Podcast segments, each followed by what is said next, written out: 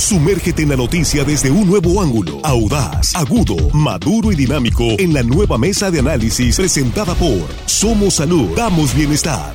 Tu salud es lo más valioso, pero también debes cuidar tu economía. Ven a Somos Salud. Te ofrecemos más de 30 especialidades médicas, análisis clínicos, rayos X, lentes, tomografía, servicios dentales y mucho más. En Tres Ríos, La Conquista y Barrancos. Consulta solo 350 pesos. Somos Salud.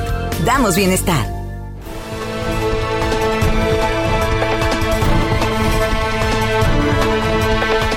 Estamos ya de regreso, estamos aquí en la mesa de análisis en esta primera emisión de arranque de semana, lunes 9 eh, de mayo, en la víspera del Día de las Madres.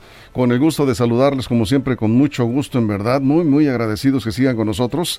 Y muy agradecidos también por si comparten esta transmisión en vivo con sus contactos, con sus conocidos, porque tenemos un tema que a todos nos interesa, a toda la comunidad, es la situación de las escuelas. Escuelas sin luz o escuelas con luz pero sin aires ¿Cómo le van a hacer en temporada de verano? ¿Van a suspender clases con esas eh, temperaturas que ya estamos sintiendo y apenas estamos ni siquiera la primera quincena de, de mayo? Imagínese usted julio, agosto, septiembre, cómo la van a pasar esas escuelas. ¿Tiene el gobierno del estado, el gobierno federal algún plan para atender esta situación urgente en los planteles? ¿Conoces alguna escuela que esté sin luz, sin aires o sin abanicos, sin agua? En Sinaloa, repórtala, porque nosotros vamos a hacer un punto, vamos, eh, un punto aquí de discusión y también un puente de comunicación con las autoridades para hacer llegar estos reportes. Así que ese es el tema. Saludamos a nuestros compañeros en la mesa esta mañana. Jesús Rojas, ¿cómo estás? Buenos días. ¿Qué tal, Víctor? Buenos días. Buenos días para los compañeros, buenos días para el auditorio. Sin duda es un tema muy importante. Imagínate tratar de estudiar sin las condiciones necesarias para poderlo hacer de verdad que es, es complicado y sobre todo que es un tema que no es de ahorita, Víctor, que tiene ya su tiempo, que se ha denunciado múltiples veces por padres de familia y por alumnos, y pues parece que siguen en las mismas. Así es. Juan Ordorica, ¿cómo estás? Bienvenido, buenos días. Buenos días, Víctor, amigos de la mesa, nuestros compañeros en la producción y el auditorio, que hoy lunes, todo el mundo tiene que echar bien el lunes, nos escucha, le agradecemos enormemente. Así es, ya se viene el calor, por cierto, a partir de esta semana, ya la semana pasada un calorón. Bueno, Armando Ojeda, ¿cómo estás? Bienvenido, buenos días. Muy buenos y excelentes días tengan todos ustedes, amigos aquí de la mesa, compañeros de la producción, y desde luego un abrazo, un abrazo amistoso, cariñoso para toda la gente que nos escucha aquí en nuestro queridísimo estado de Sinaloa, amigo. Y más allácito de nuestras fronteras, que hay mucha gente que nos está escuchando. Y nosotros muy agradecidos por ello, en verdad, y si comparten esa transmisión en vivo, mucho más agradecidos, porque así nos enteramos todos de estos temas que son, pues para todos, sí, así están pensados. Gracias a ustedes eligieron esos temas de la semana y con mucho gusto le entramos. Antes, si me permiten rápidamente, tenemos un servicio social urgente. Están solicitando donadores de plaquetas sangre B positivo para eh, la señora, a ver, déjame checar, es María Domitila Beltrán García. María Domitila Beltrán García está internada en el Hospital del Seguro Social, Hospital Regional del IMSS, el número uno, que está a un costado del estadio de los Tomateros de Culiacán. Así que ahí se encuentra y como siempre en estos casos urgentes, están ofreciendo gratificaciones tan urgente que ofrecen gratificación sangre B positivo. El teléfono 6674 51 80 50 6674 51 80 50. Sangre B positivo urgente. Ven, pues abrimos la mesa, Jesús. Pues Víctor, imagínate, ya llegó mayo, empieza la tarifa de descuento para la mayoría de los hogares en Sinaloa, comienza también la, e, la época de mayor calor en el, en el estado y llegan en condiciones que superan a veces los 35, 40 grados. Imposible estudiar si al menos tener un ventilador y ya, sería mucho pedir un aire acondicionado. Las condiciones de las escuelas en Sinaloa son complicadas, sobre todo porque después de la pandemia hubo algunas que fueron vandalizadas o que fueron robadas de alguna manera y están en condiciones, 2.700 dice la autoridad, en condiciones con algún tipo de problema. No quiere decir que no todas estas carezcan de luz. Pero por lo que hemos visto, por señalamientos de padres de familias, no son pocas las escuelas en Sinaloa que no tienen el servicio básico de energía eléctrica, lo cual no les permite tener un ventilador cuando menos y pues tampoco agua porque al no ver energía eléctrica también es difícil que las bombas funcionen y que entonces se puedan estar surtiendo los tinacos con agua. Sí, efectivamente, es un problema bastante serio. Sin servicios básicos, los planteles, no hay manera de que se pueda atender a los alumnos con educación de calidad. Juan. Bueno, aquí estamos viviendo entonces una desinformación. Alguien miente. El gobierno federal, el gobierno estatal o los directivos y padres de familia de escuela. Alguien miente. ¿Por qué lo digo? Porque al presidente de la República le preguntaron la semana pasada aproximadamente eh, esta situación del regreso a clases las escuelas que no tenían condiciones para volver y él dijo, no, no, no, no, no, no. Incluso ahí Delfina Gómez hizo una presentación de 45 minutos diciendo, a ver, las escuelas ya están recibiendo de manera directa a los padres de familia 150 mil, 200 mil y hasta medio millón de pesos de manera directa para que lo puedan arreglar. Y cerca de, no me acuerdo, creo, creo que eran 2.500 escuelas, un poquito más, pero que casi todas las escuelas, casi todas, arriba del 90% ya tenían este recurso. La pregunta es, ¿quién miente? ¿Dónde está este recurso? Eh, el gobierno federal no lo ha entregado, el gobierno estatal no sabe, los padres de familia lo aplicaron en otras cosas, pero el gobierno ya anunció que las escuelas tienen dinero para arreglar y echar a andar eh, las instalaciones para recibir a los niños. La pregunta es esa, ¿dónde está? ¿Se aplicó el dinero? ¿La sociedad de padres de familia lo gastaba en otras cosas? ¿Qué va a pasar? Eso que dice la Secretaría de Educación Pública en Sinaloa es muy, muy preocupante, que cada escuela tendrá que ver eh, cómo solucionar este problema, obviamente con el apoyo del gobierno del Estado, pero que no existe un plan global, un plan general, y que cada escuela le dejen ahí la, la, obligación de resolver o presentar un, un, proyecto de, de solución, se me hace, en verdad, se me hace no entender que la educación es prioridad en estos momentos, sobre todo con dos años que tenemos de retraso con la pandemia. Armando. Mira, efectivamente, existe un, un, pago para la energía eléctrica que está a cargo del Fondo para el Pago Educativo, se llama FONE, o FONE, que es un instrumento que maneja la SEP federal. Lo canaliza hacia las, a las eh, autoridades educativas estatales y estas a través de los negocios con los, con los padres de familia, los comités. Este, según datos que yo logré recabar en mis investigaciones, asciende este monto aquí en Sinaloa a poco más de 130 millones de pesos anuales, que es eh, el, eh, para todas las escuelas que operan aquí en Sinaloa. Es, es eh, un, un, subsidio que se entrega, pero que supuestamente, según comenté con algunos yo investigando padres de familia, dicen, no, lo que pasa es que lo estaba manejando a discreción la CEPIC.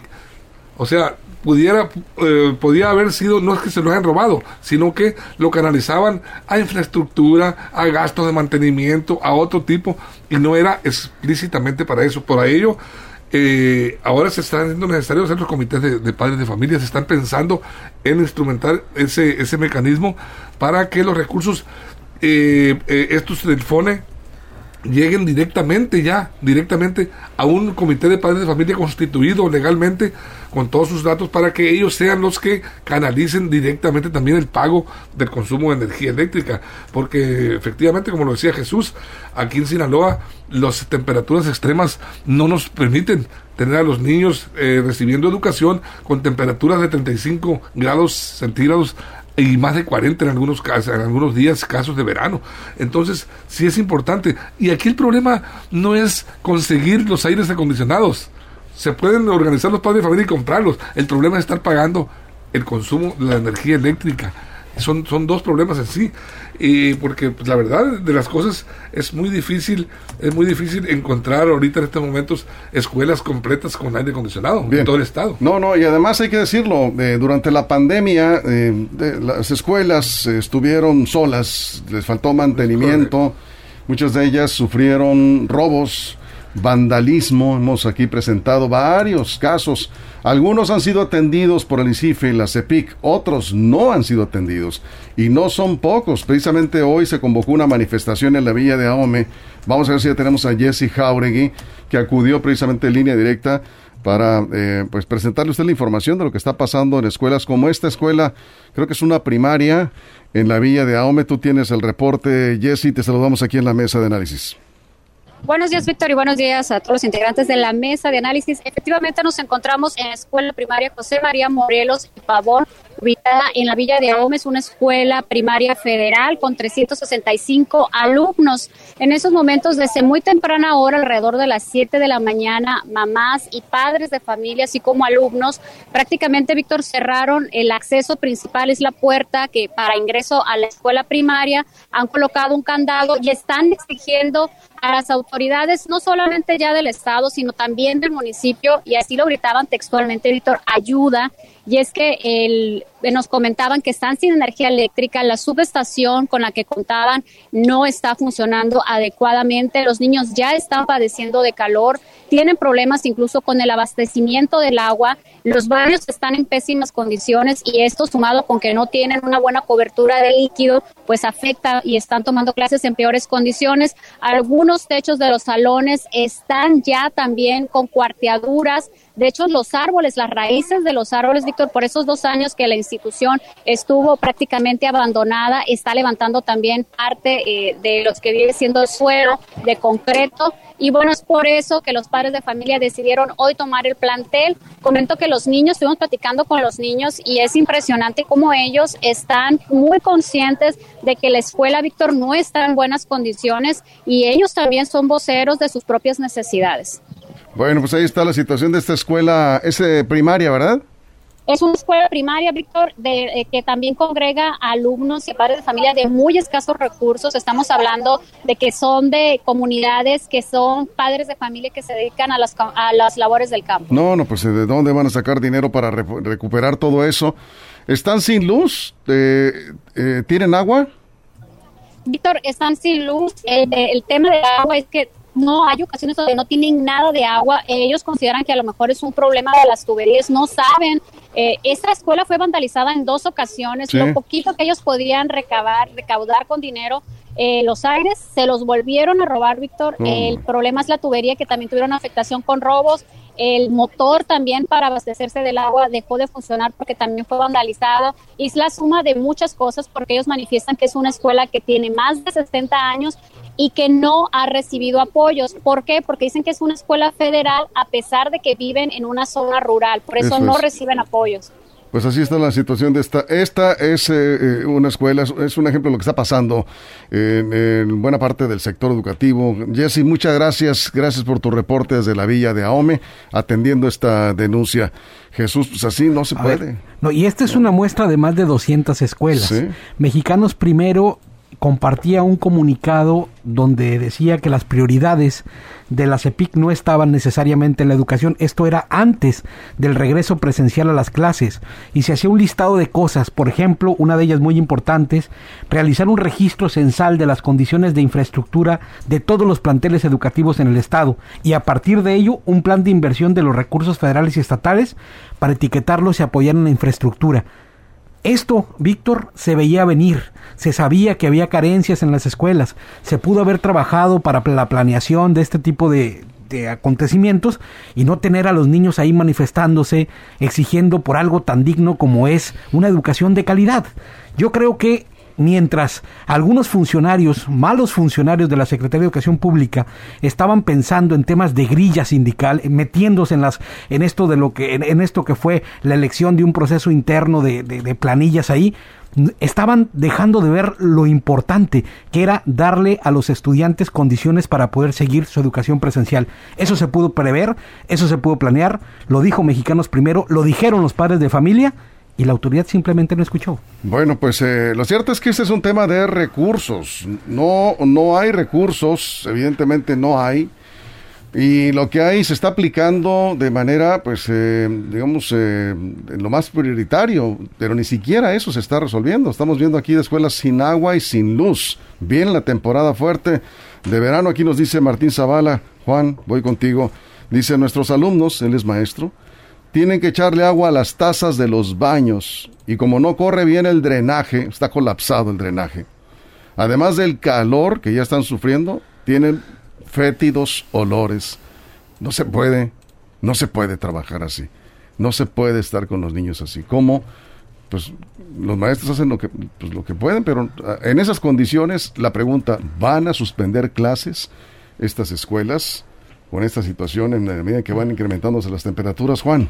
Sí, yo aquí le pediría entonces a, la Secretaría de Educación Pública y Cultura, la CEPIC estatal, que haga entonces un levantamiento o haga una encuesta entre los padres de familia, quién ya tiene el recurso de este programa La Escuela es Nuestra, así se llama, La Escuela es Nuestra.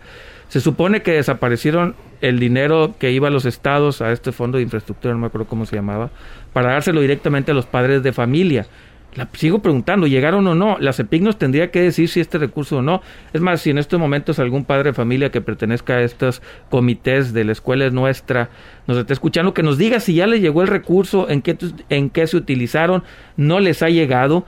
Pero antes, antes que nadie, sobre todas las cosas, yo creo que hace falta que el gobierno del Estado haga un análisis, haga una evaluación y nos diga si este recurso llegó o no, no ha llegado, dónde está, quién lo tiene, para saber a quién reclamarle y sobre quién ir. Estos estudiantes que se están manifestando pues están en todo su derecho, pero aquí hay que preguntarles a ellos si ya les llegó el recurso o no les ha llegado, a quién hay que irle a reclamar, a quién hay que irle a empujar, porque sí es una desgracia que después de dos años sin clases, las autoridades estatales, locales, municipales, todos los que tuvieran algo que ver, no, no entendieran que el día que se abrieran las escuelas tendrían que haber estado listas. Si no, ¿para qué tanto empujar y empujar y empujar si al final del día vamos a tener esto? Tragedia y desgracia que, es más, olvídense dos años, seis meses antes, ni siquiera movieron un dedo para tener la escuela lista. Antes de la pausa, Armando.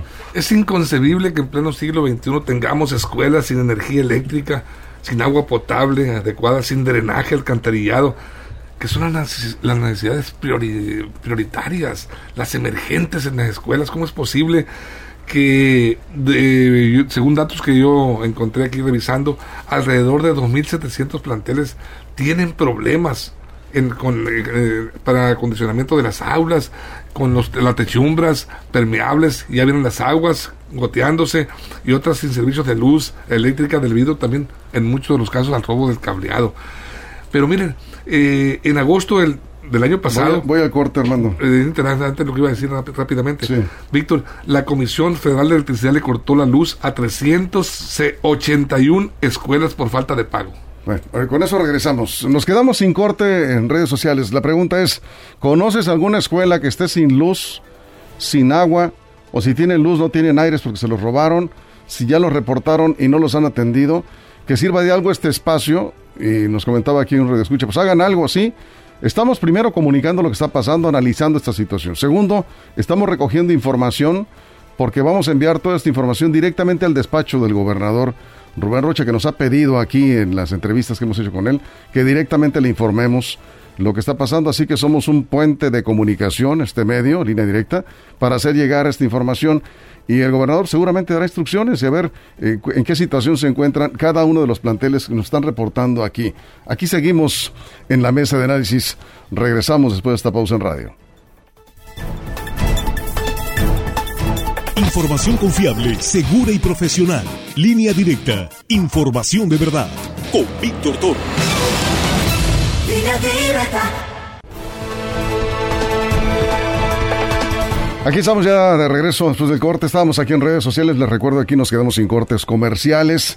Estamos hablando precisamente de las escuelas sin luz y sin agua. Y aquellas que tienen luz, no tienen aires o no tienen abanicos porque eh, fueron robadas, fueron desmanteladas durante la pandemia. La falta de mantenimiento, la falta de vigilancia. Aquí nos está reportando, dice, eh, em, eh, aquí hay un problema, dice hubo un abandono por parte del gobierno en las escuelas, eh, no les importó la educación, a este gobierno tampoco le importa, por eso pagamos nuestros impuestos. Hubo mucho descuido, dice aquí otra escucha, en las escuelas, no hubo vigilancia, se supo de que los veladores donde había, veladores, en los días en que estaba fuerte la pandemia, pues no asistieron, el sindicato les eh, autorizó que no asistieran, no tuvieron, eh, dice, eh, tuvieron indicaciones de que todo el personal se retirara por cuestiones de prevención. Pues sí, pero luego se agarraron todo hasta que la escuela regresó a clases presenciales y el espectáculo triste, deplorable, Jesús, que se encontraron las escuelas pues prácticamente desmanteladas, incluso en algunos casos con daños por vandalismo, ¿no? Ahora, viendo las dimensiones del problema, son 5.800 escuelas de educación básica en Sinaloa, de las cuales la autoridad dice 2.700 tienen algún tipo de problema. Entonces, 2.700 de 5.800, imagínate. Y por lo que estamos viendo, uno se imaginaría que esas condiciones, pues a lo mejor en alguna comunidad alejada de la cabecera municipal, allá tal vez en la sierra, pues puedan estar con estos problemas de no tener energía eléctrica. Pero nos dice una señora aquí, la primaria Eustaquio Buelna, de aquí del centro de Culiacán, sigue sin luz. Los niños van todos los días con salones oscuros y padeciendo el calor de la capital. Es decir, no es un tema nada más de las comunidades alejadas, es un tema que está por todo Sinaloa y que definitivamente la autoridad tiene que hacer algo porque no se puede estudiar en esas condiciones y mucho está afectado el estudiantado, los niños, las niñas, los jóvenes de Sinaloa después de la pandemia que los dejó fuera de las aulas. Así es. Bueno, rápidamente y vamos contigo Juan. Jardín de niños del Tero que no tiene luz, le robaron el cableado eh, la computadora, la impresora, un mini split, copiadoras, todo. Se lo llevaron, lo dejaron vacío este plantel el eh, Jardín de Niños eh, Azteca en el Tecomate Guasave no tienen luz, les robaron el cableado y uno de los tres eh, aparatos de aire acondicionado también se los robaron. Héctor Montenegro reporta en la primaria Rafael Ramírez, enseguida de la clínica 36 del IMSS en el sector Humaya, esto es Culiacán, no tienen energía eléctrica desde el periodo de clases en línea, esto es en Culiacán. Cintia Solano, la primaria Justo Sierra de la colonia Insurgentes en Los Mochis no cuenta con aires ni cableado. Fue saqueada. Macarena Castro dice, para comentar que la primaria Venustiano Carranzo, ubicada en la colonia Burócrata, fue visitada por los amantes de lo ajeno. Se robaron el cableado. Están trabajando con los niños sin luz y el calorón. Eh, ojalá puedan apoyar, dice, con esto ya lo vamos a reportar también. ¿Cuántos llevamos en este rato, no? Y las que pues, faltan y se suman, son muchísimas. Hay varias más, ahorita las vamos a mencionar. Juan. Sí, yo ahorita decía que era, dije dos mil escuelas, no, son casi doscientas mil escuelas las que pone que están recibiendo este a nivel Nacional, Sí, a nivel nacional. Eh, y para ponerlo más en perspectiva, si tienen de 0 a 50 alumnos van a recibir 150 mil pesos, de 51 a 150 alumnos 200 mil y más de 151 medio millón de pesos. Este dinero ya les tuvo que haber llegado. Según el gobierno federal, según también el gobierno, ya casi todas las escuelas los tienen. ¿Dónde está este recurso? Es una, es una tristeza que no lo tengamos eh, visible, que nuestros alumnos todavía estén sufriendo, los maestros también. Y en corte decía que sean solidarios los de la CEPIC, los directivos de la CEPIC, CEPIC, que se vayan a las escuelas estas, que se vayan a despachar ahí 15 días, un mes, para que vean lo que están sufriendo. Vamos a ver qué tanto tardan si los directivos de la CEPIC se van a trabajar no, no aguantan ni una hora. Ah, sí, pero seguramente trabajando ahí les apuesto que se arreglaría más fácil muchos problemas, rapidito. Rapidito los pondrían. Por solidaridad al menos, para demostrar que ellos pueden hacer lo que están pidiendo, que se vayan a trabajar a estas escuelas. Serían congruentes y serían en verdad una muestra de empatía de que están con maestros y alumnos. Háganlo. La, escuela primaria General Ignacio Zaragoza, agua caliente de vaca, Choix. Choix. Nunca ha tenido agua ni luz. Nunca. Ahí no llegaron los programas. Eh, tiene más de 80 años esta escuela y nunca ha tenido agua ni luz. Un saludo hasta Choix. Eh, agua caliente de vaca Choix, hacen lo que pueden. Ahí están tomando clases los niños. Le, ah, Protección Civil llegó y dijeron, ah, qué bueno, nos van a arreglar aquí el problema. No, fue a clausurar la escuela porque está en muy malas condiciones. Bueno, Protección Civil hizo lo que, lo que tenía que hacer para evitar una desgracia y están dando clases en una bodega. Ahí tienen a los alumnos en una bodega. Urge, nos dicen aquí, que el gobernador Rocha Moya, como maestro que fue, vaya a visitar estas escuelas personalmente para que vean la situación en la que se encuentra. Yo creo que el gobierno está enterado. El problema es, ¿cómo dices tú que hay dinero pero no hay presupuesto? Dinero hay, lo que no hay es presupuesto. Bueno, eh, eh, dinero no hay. presupuesto hay, no hay dinero. Presupuesto hay. dinero hay, no presupuesto no hay dinero pues para el gasto. Lo que te Mira, este, la verdad que es lamentable, es triste enterarnos de esta situación como esa escuela que va a protección civil a, clausurarles por el riesgo quizá que representaba eh, la fachada, no sé de qué tipo de infraestructura tendría esa escuela, pero en, en, estas, en estos tiempos, con tanto este, parafernalia política, con tanto gasto, en muchas cosas que no tienen sentido y abandonando la educación. Yo siempre he dicho, la educación y la salud prioritarios, son prioridades en el desarrollo de los pueblos. Eso nomás en el discurso. Sí, en el discurso, Víctor, desgraciadamente es lo que digo por eso, que lamentable es que a estas alturas eh, estemos escuchando y a los niños viéndolos tomar eh, clases como, como lo, lo tomaban hace un siglo o hace 50, 60, 70 años. 80, 80 años. Ah, bueno, ahí, ahí, está, muy claro. ¿Cómo es posible que se hayan quedado en ese retraso? Pero ¿cuántos gobiernos han pasado, Armando? En 80 años. Desgraciadamente, Víctor, gobiernos irresponsables, completamente irresponsables, insensibles a estas necesidades, no han volteado a ver el estado de las escuelas, cómo es posible que tengamos que enfrentar y estén ahorita, como lo hace la secretaria de Educación, Graciela Domínguez, aquí en Sinaloa, que dejó en claro ya que ahora las escuelas tendrán que empezar a, pensar en organizarse con los padres de familia para buscarle solución a los problemas. Y ha dicho con el apoyo del gobierno. Lo que pasa es que no han dicho cómo. No han dicho cómo, exactamente. No ha pasado de ahí. Falta la organización, Víctor, que se, que se aboquen a ello inmediatamente. ¿Tendrá la CEPIC un diagnóstico claro, eh, preciso, de la situación escuela por escuela. Yo no creo que sea tan complicado esto, ¿lo tendrán? Yo creo que definitivamente no lo tienen, porque además fue una exigencia que se hizo desde hace meses. Y si lo tienen, pues al menos tendrían que ponerse a aclarar por qué y en qué fase pueden ir recuperando estas escuelas. A ver, entendemos que no va a llegar la solución de la noche a la mañana, tampoco vamos a, a exigir lo imposible, pero creo que al menos debe de haber una política clara para la recuperación de las escuelas y no lo hemos escuchado.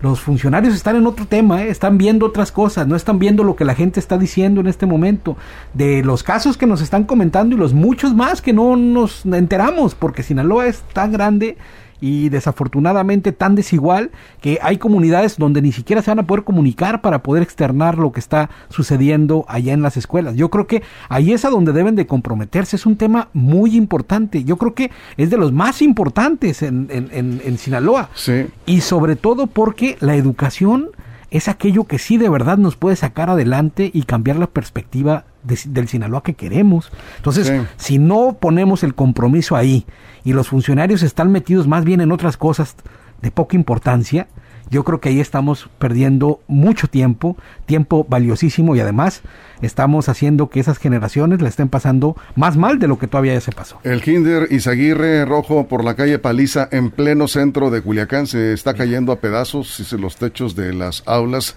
Eh, bueno, pues ahí está, este está en Culiacán en pleno centro. Ya, eh, ese es otro problema. Escuelas muy antiguas que tampoco recibieron trabajo de mantenimiento y ahorita pues ya prácticamente están por, ya vale más demolerlas y hacer nuevas aulas, pero ¿y el dinero?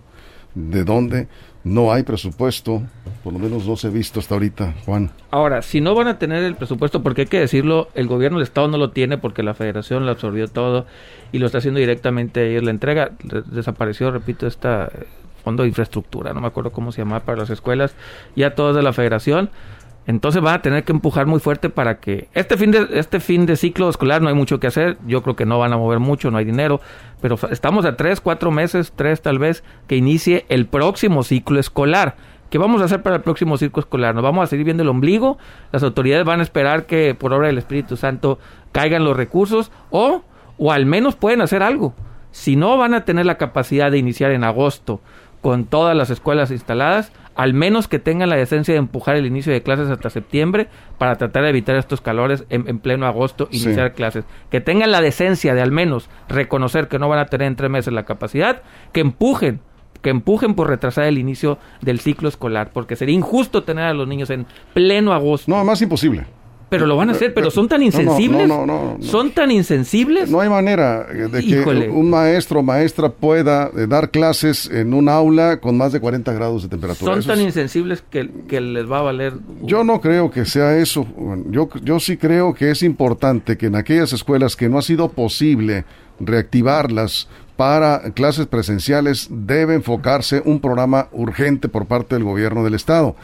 Eh, ahora, el asunto es que, también hay que decirlo, hay escuelas que sí han sido reparadas, el ICIFE ya dio un, informe, pero es insuficiente.